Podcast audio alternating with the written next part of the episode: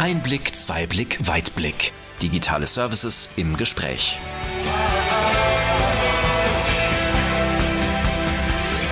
Herzlich willkommen zu unserer neuen Folge unseres Podcasts Einblick, Zweiblick, Weitblick. Digitale Services im Gespräch.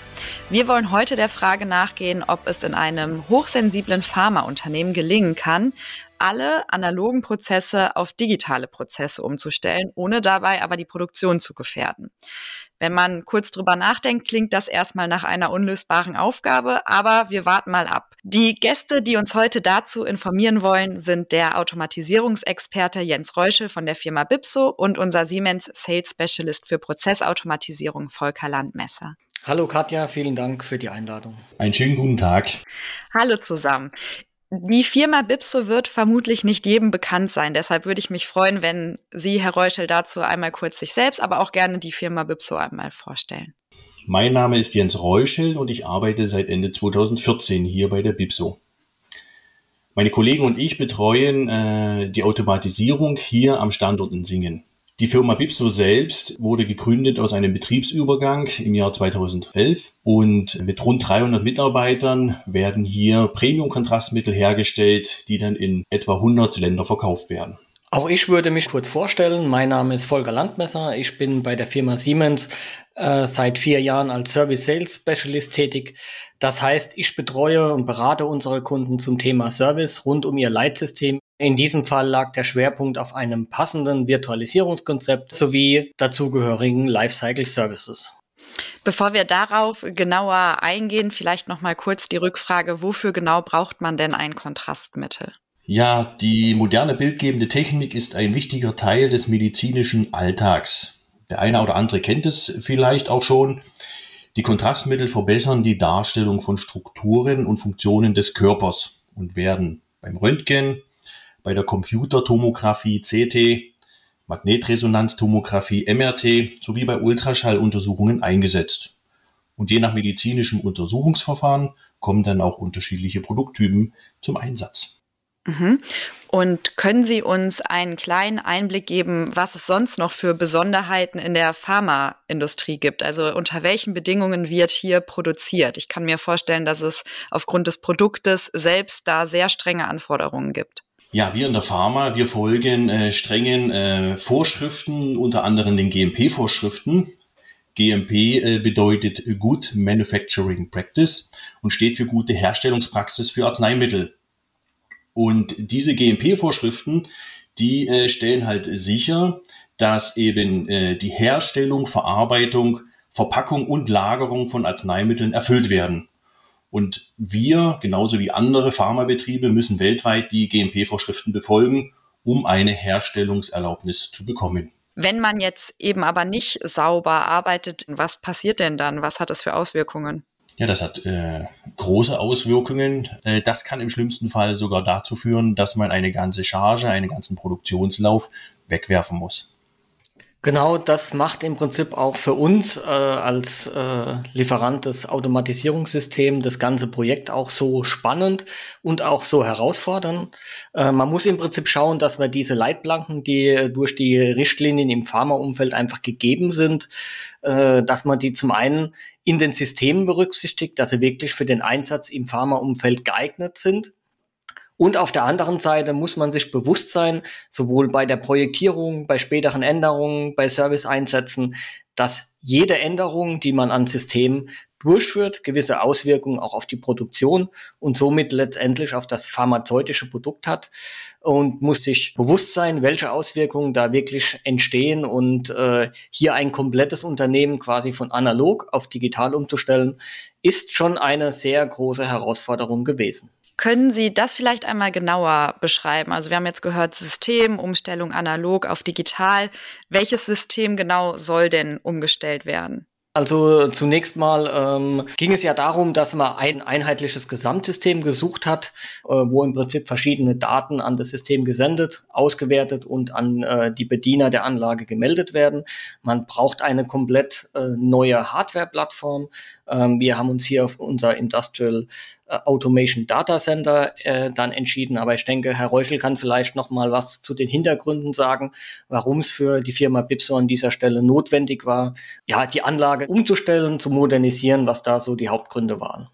Wir haben es hier bei der Firma Bipso mit etwa 100 Teilsystemen äh, zu tun. Und die Aufgabe war es, äh, diese mittelfristig so zu modernisieren, dass sie an ein übergeordnetes Prozessleitsystem Daten senden kann. Ja, so sind wir ins Spiel gekommen, um der Herausforderung gerecht zu werden, ähm, um 100 Teilsysteme in ein übergeordnetes Leitsystem, Prozessleitsystem äh, einzubinden. Musste zunächst natürlich die Steuerung einzeln angeschaut, geprüft werden, äh, teilweise vor Ort, teilweise auch äh, im Büro aus, haben Auswertungen stattgefunden. Und man hat sich dann entschieden, eine schrittweise Modernisierung durchzuführen und äh, die Teilanlagen nach und nach auf die neue Hardware-Plattform zu bringen. Was ist denn der große Sinn und Zweck hinter dieser ganzen Umstellung? Also Sie wollen damit ja auch Verbesserungen erreichen. Welche Verbesserungen sind das? Wir möchten die Vorteile der Digitalisierung im Produktionsprozess äh, nutzen, um alle Anlagen miteinander äh, zu vernetzen, relevante Produktionsdaten aufzeichnen, abrufen zu können, dann auch Daten mit SAP austauschen und eventuell in Zukunft vom Papier wegzukommen. Das ist das große Ziel. Und was genau beeinflusst das jetzt? Also vom Papier wegzukommen, welche Vorteile haben Sie dadurch? Sie müssen sich vorstellen, das Papier, das Herstellprotokoll wird von A nach B getragen. Äh, die Mitarbeiter müssen das lesen, müssen das umsetzen und müssen auch, äh, eben wenn es zu Abweichungen äh, kommt, diese entsprechend eintragen. Und ein Vorteil wäre es, wenn man das ähm, digitalisiert und quasi direkt, wenn es passiert, schon auf dem Monitor sehen kann. Und man hat natürlich auch die Möglichkeit zurückzublicken. Das heißt, man kann auf die Prozessdaten auf die letzten zehn Jahre zugreifen. Das heißt, äh, man muss nicht irgendwelche Ordner raussuchen, äh, sondern kann wirklich digital auf die Daten zugreifen. Ja, wenn es zu einem Problem äh, in der Produktion kommt, wir nennen es Abweichung, dann äh, wird momentan eben äh, in der analogen Welt Papier unterschrieben, ähm, wird von A nach B getragen, analysiert, kontrolliert und im Nachgang dann eben entschieden, kann das Produkt freigegeben werden oder nicht. Zukünftig in der digitalen Welt wünschen wir uns, dass wir das quasi während des Prozesses, in dem Moment, wo die wo das Problem entsteht, äh, äh, signalisieren, bewerten können und sofort äh, eingreifen können und dann den Prozess stoppen oder dann auch wieder aufnehmen können. Was hat das für wirtschaftliche Konsequenzen? Ja, wir hätten keinen äh, langen Ausfall der Produktion. Ähm, wir würden uns Zeit und Kosten sparen und wir könnten äh, sofort äh, reagieren und die Produktion äh, sofort auch wieder starten, sobald sich das Problem behoben hat. Warum war es hier so wichtig oder ist es so wichtig, schrittweise vorzugehen bei der Modernisierung? Die Firma Bipso hat im Jahr ein Wartungsfenster äh, zur Verfügung gestellt. Das sind etwa zehn Tage. Und in diesen äh, Wartungsfenster müssen alle Tätigkeiten erledigt werden, um anschließend wieder eine Produktion zu gewährleisten. Und so haben wir quasi mit Siemens alles im Vorhinein äh, getestet, äh, simuliert, ähm, abgenommen, waren bei der Firma Siemens im Haus und haben die, die Anlagen kontrolliert und die Systeme, um dann eben äh, während des Wartungsfensters den Umschluss zu machen und dann eben auch mit Produktionsbeginn wieder alles online zu haben. Wenn ich höre, zwei Wochen Wartungsfenster, warum ist das nur so kurz? Also gibt es da nicht Möglichkeiten, das auszuweiten? Der Austausch der Automatisierungslösung ist ja im Prinzip nur ein Werkzeug, äh, um eine reibungslose Produktion zu ermöglichen.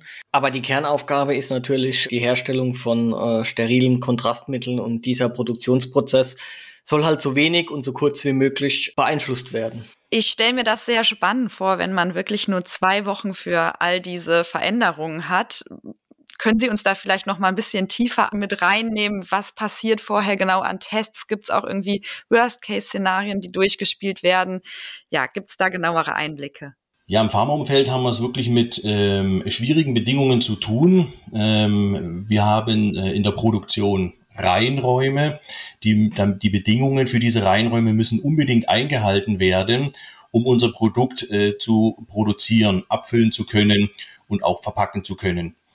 Und ähm, diese Reinräume müssen eben überwacht werden, sind überwacht und nur im Wartungsstillstand werden diese quasi äh, freigegeben und eben erst nach dem Wartungsstillstand wieder gereinigt. Um eben in diesen Wartungsfenstern die Tätigkeiten durchführen zu können, werden vorher eben Qualifizierungsdokumente erstellt, die Tests beinhalten. Äh, die Tests werden erstellt von, von äh, Qualifizierungsmitarbeitern.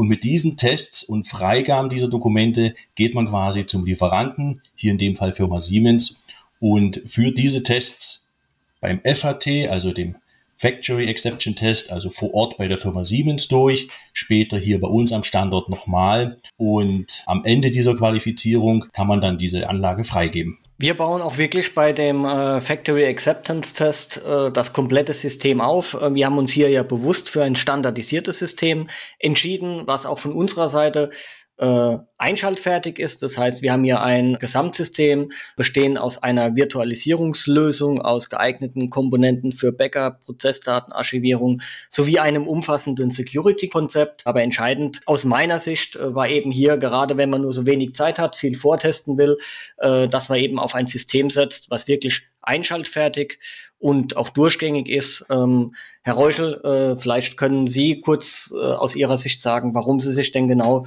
äh, für dieses System denn auch entschieden haben. Der Vorteil, den wir hier, äh, als wir auf die Firma Siemens zugegangen sind, äh, hatten, war, dass man uns hier frühzeitig abgeholt hat. Man hat sich das System live anschauen können, hat gesehen, was das System leistet, welche Einschränkungen es gibt. Und aus diesem Grunde hatten wir dann die Entscheidung gefällt, dass das PCS7-System das richtige System für uns an dieser Stelle ist. Ich habe gleich mal mehrere Rückfragen. Zum einen würde ich gerne einmal wissen, was bedeutet es denn, ein durchgängiges System zu haben? Also durchgängig heißt in dem Fall, äh, dass man natürlich ein einheitliches System für alle Anwendungsfälle hat. Das heißt, wir haben ja nicht nur äh, zum einen PC7-Komponenten, sondern auch Fremdkomponenten im Einsatz, die eben auch auf einer virtuellen Maschine laufen soll. Das heißt, das Gesamtsystem sollte einheitlich sein und äh, eben auch für den Bediener einheitlich sein, dass im Prinzip egal welche Teilanlage der Bediener vor sich hat, dass er eben sich in dem PC7 im Look and Feel das immer gleich aussieht. Ein weiterer Punkt für uns war, dass eben auch das PCS7-System von der Steuerung aus bis hoch in die Server, bis in den Leitstand,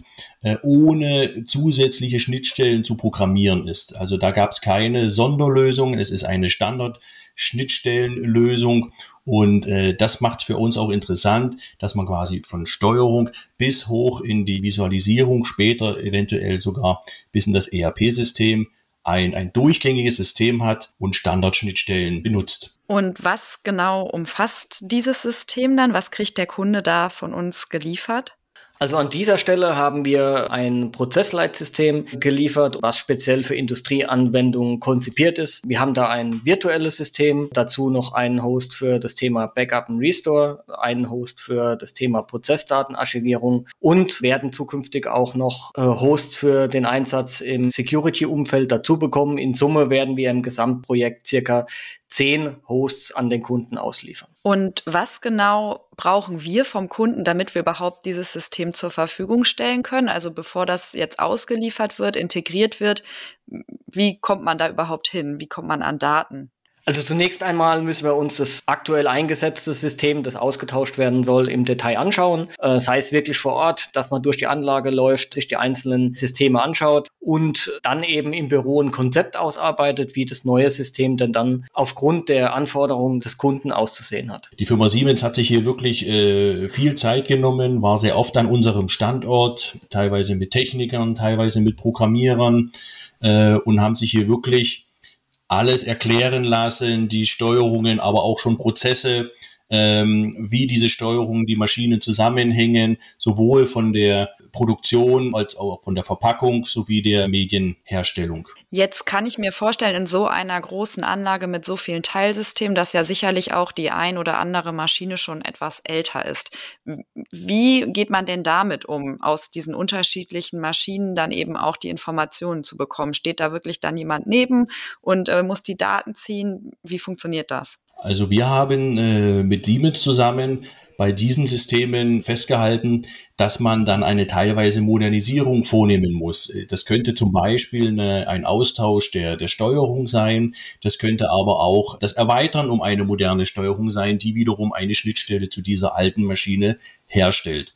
Und der neue Teil der Steuerung würde dann eben hier an das Prozessleitsystem angeschlossen werden können. Wie darf ich mir denn jetzt die Arbeit in diesem zwei Wochen Wartungsfenster vorstellen? Kommt da ein Siemens-Techniker mit seinem Rechner, Maus und Bildschirm und stöpselt sich an eine Maschine an und dann ist die Sache getan? Oder was passiert dann noch im Hintergrund?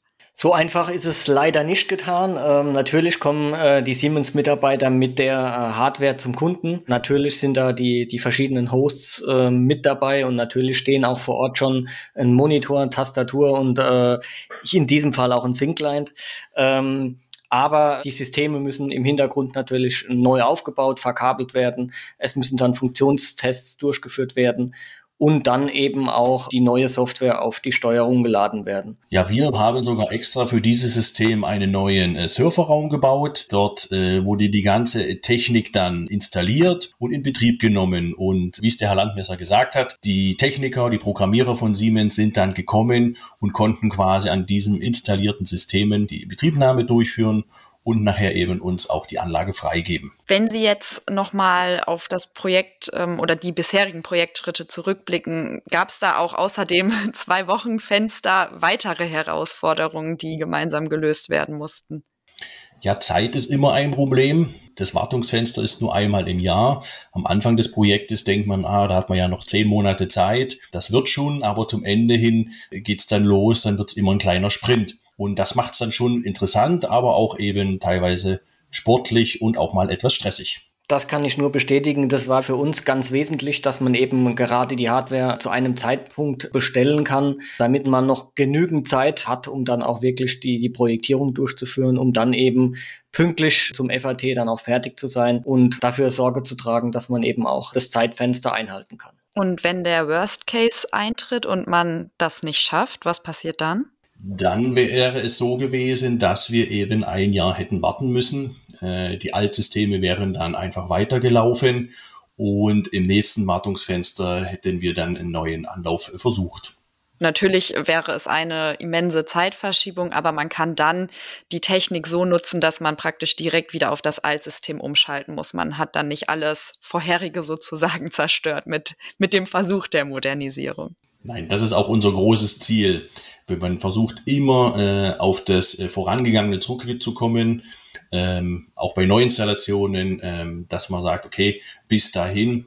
Und äh, wenn es dann nicht klappt, dass man das Altsystem wieder startet und, äh, und das dann für die Produktion wieder hernimmt. Genau, man muss quasi im Vorfeld schon eine Fallback-Strategie sich auch überlegen, dass wenn man einfach merkt, dass es nicht klappt mit der Umsetzung, dass man dann eben weiß, wie man wieder auf das Altsystem zurückkommt. Wo sind wir denn jetzt gerade im Projekt? Also einiges ist ja schon passiert, aber vieles ist noch geplant. Was ist der aktuelle Stand und wie sind die nächsten Schritte? Der aktuelle Stand des Projektes ist dieser, dass wir uns im Moment auf das Reinraummonitoring konzentriert haben. Dort gibt es Umgebungsbedingungen, die eingehalten werden müssen. Das sind meistens feuchte Temperatur und äh, Differenzdruck. Und äh, dieses System, was jetzt hier installiert wurde, bildet halt die Basis eben auch für die nächsten Schritte, die dann noch kommen. Und das wäre? Zum Beispiel ähm, das Anschließen wirklich der Teilsysteme, der Anlagen, die wir erwähnt haben, dass die Maschinen, die Anlagen untereinander kommunizieren können, dass diese aufeinander reagieren können, dass Abweichungen, also Grenzwerte, die überschritten werden, dann zu einem Stopp der Maschine führen und dass erst nach Behebung dieses Problems weiter produziert wird. Wir wollen natürlich sicherstellen, dass die Investition, der der Kunde hier getätigt hat, auch ein Stück weit geschützt wird und dass er eben in seiner Anlage, wir nennen das servicefähig bleibt. Das heißt, dass er äh, auch die, die nächsten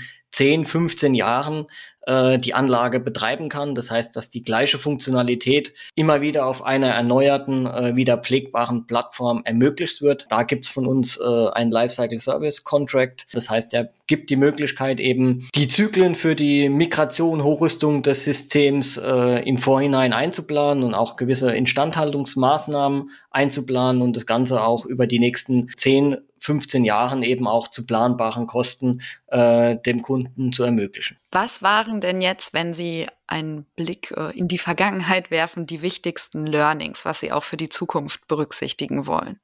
Also wichtig war es aus unserer Sicht, dass wir gemerkt haben, dass es ganz wesentlich ist, den Kunden frühzeitig abzuholen und wirklich eine passende Kundenlösung zu finden und nicht einfach nur Siemens-Produkte einzusetzen. Zudem äh, haben wir festgestellt, dass es eben wichtig ist, mehrere kleine Schritte zu machen, äh, trotzdem sich ein äh, Gesamtziel ja vorzunehmen und das große Ganze im Blick zu halten, aber auch ein Stück weit äh, flexibel zu sein. Das heißt, wenn sich in der Planung auf Kundenseite gewisse Änderungen ergeben, dass man eben da auch flexibel reagieren kann.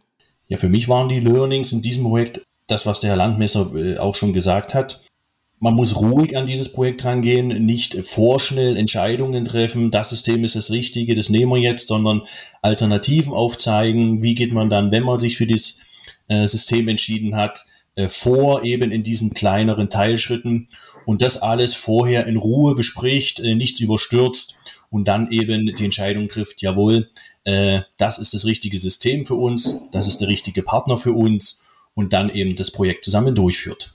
So wie sich das anhört, ist der Prozess von analog zu digital ja noch nicht zu 100 Prozent umgestellt. Wo sind denn gerade noch die Hürden? Warum sind wir aktuell vielleicht doch noch mehr analog und nicht mehr digital unterwegs? Mhm. Das liegt an den Wartungsfenstern, dass man nur kleine Zeitfenster hat, um solche Installationen durchzuführen.